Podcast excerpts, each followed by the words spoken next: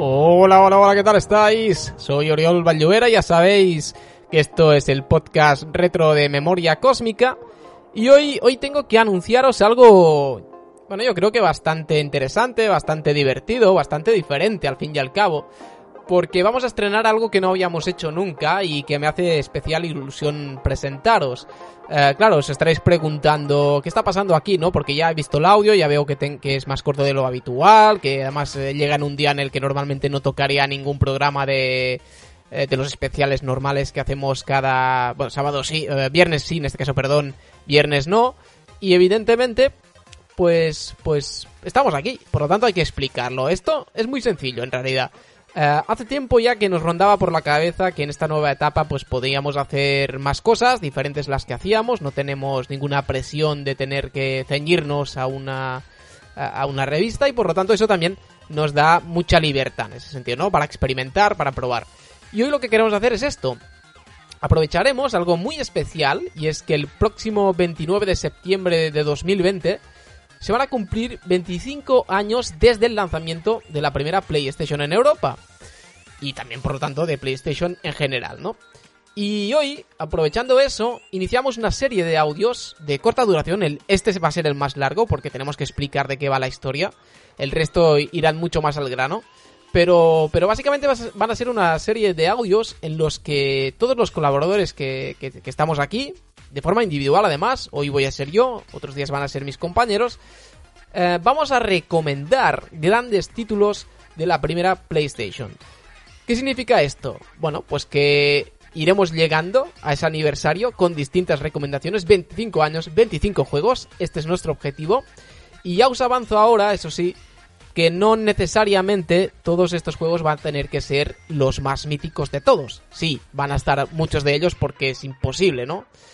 Pero vamos a demostrar también con nuestra lista, que también es muy temática, muy muy concreta aparte de los gustos de cada uno de nosotros, vamos a demostrar que la lista de esa PlayStation Classic Mini se podría haber hecho de formas muy diferentes y probablemente todas ellas hubieran sido incluso mejores que la que acabó saliendo, ¿no?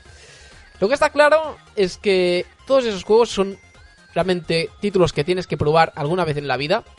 Muchos serán exclusivos, otros no, pero sí que están muy asociados al catálogo de la primera PlayStation.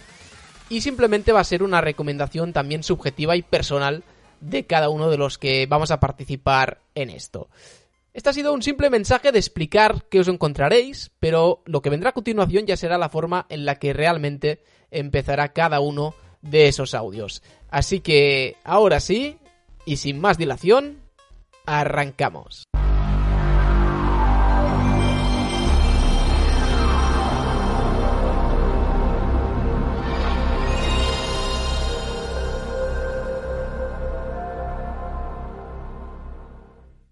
Y la recomendación de hoy es Alundra.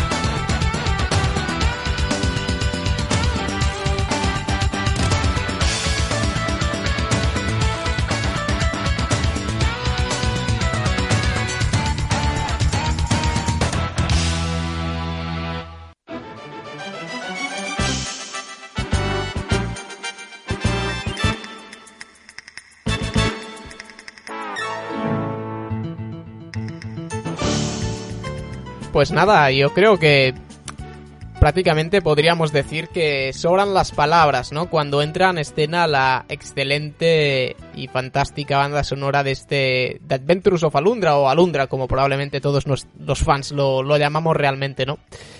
Eh, a ver, claro, ¿por qué voy a recomendar en el día de hoy este juego? Los que me conocéis y habéis seguido todas las etapas de nuestro podcast, sabréis de sobras que de momento todavía no hemos hecho un especial de él, aunque sí se trató el juego en uno de los eh, monográficos que, dedicamos a un año entero.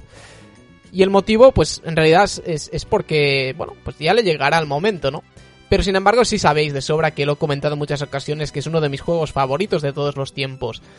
Y probablemente es uno de los motivos por los que voy a recomendarlo, pero también lo hago porque sigue siendo uno de esos títulos de la primera PlayStation que es completamente exclusivo de la consola. E incluso me atrevo a decir que es uno de esos títulos de la primera PlayStation eh, cuya forma de disfrutarlo al máximo sigue pasando por tener el físico. Y ya no lo digo solo por ese formato tan bonito que tenía con unas instrucciones muy gordas y llenas de información bonita, o por el mapa, ese mítico que si lo compras de segunda mano no siempre viene incluido, sino también porque, porque el juego que está en la Store, que se puede realmente conseguir de forma muy fácil para PSP, para PS Vita, incluso para PlayStation 3, cuesta, si no me equivoco, en torno, no sé si este cuesta un poquito más, pero entre los 5 y 10 euros como mucho. Eh, y, claro, eh, es muy fácil de conseguir. Sin embargo, esa edición, esa versión, es en realidad eh, el juego importado de, Estados Unidos, por tanto no es la versión PAL. Eso no solo significa que, que se pierde la traducción, sino que en el caso de Alundra esto es un mal mayor, porque a diferencia de títulos de aquella época como puede ser Final Fantasy VII, la traducción de Alundra sí es muy buena. Y no estamos haciendo ironía. Es una traducción, yo creo que en ocasiones con un lenguaje casi poético, pero sobre todo muy, muy, muy bien traducido y, con un lenguaje inteligente.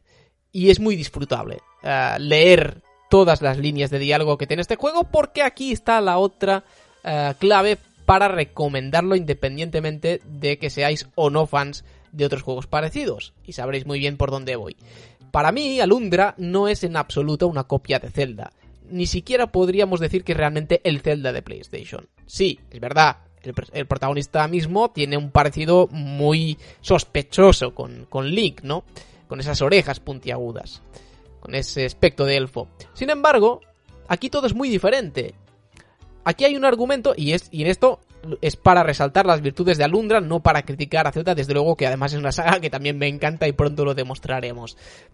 Pero sí que es verdad que el argumento de Alundra está mucho más presente, de una forma para que nos entendamos más similar a lo que te puede ofrecer un Final Fantasy. Más épico, con personajes a los que les pasan cosas que te acaban importando, y no me refiero solo a la muerte, que aquí está llena de ello.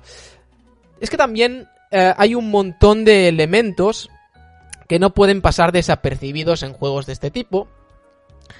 Y es el hecho de que no te sientas que solamente estás disfrutando de las mazmorras o del mapa mundi, que son dos grandes virtudes de este título, sino también de eso, de un argumento que te atrapa, que te, que te gusta. Y sobre todo porque al final no coge tampoco demasiados elementos de Zelda, y eso que incluso en el principio, en la propia intro, eh, no la intro, ese anime que vemos al, mm, al, iniciar la PlayStation, que hemos escuchado la música, sino la del propio juego, eh, Link llega en un barco que, que, que acaba que acaba la deriva, ¿no? Como, como pasa un poco con, con, con el Zelda de Game Boy, pero nada más lejos de la realidad. Aquí acaban todas las coincidencias, porque la historia de Alundra eh, está lleno, llena de, de toques adultos y de bastante profundidad. Dejando de lado esto, Alundra también es un título muy disfrutable a muchos niveles. Seguramente habréis leído que sus puzzles son endemoniados, que, que su dificultad en ese sentido está desmesurada, yo tengo que admitir que cuando lo he rejugado y lo he hecho bastantes veces, tanto en el pasado como, digamos, en un, en un casi presente, eh, no me ha parecido tanto después de, del paso del tiempo. Y eso también lo tengo que decir porque he conocido gente que ha tenido la misma sensación. Por lo tanto, no huyáis de él por eso, porque son puzzles básicamente muy ingeniosos, muy buenos, que te van a hacer sudar en algunos casos, pero que nunca, nunca, y además ahora hay muchas guías, te van a, a, quitar las ganas de, jugar. Desde luego la banda sonora de Alundra, la escuchamos de fondo, es tremenda.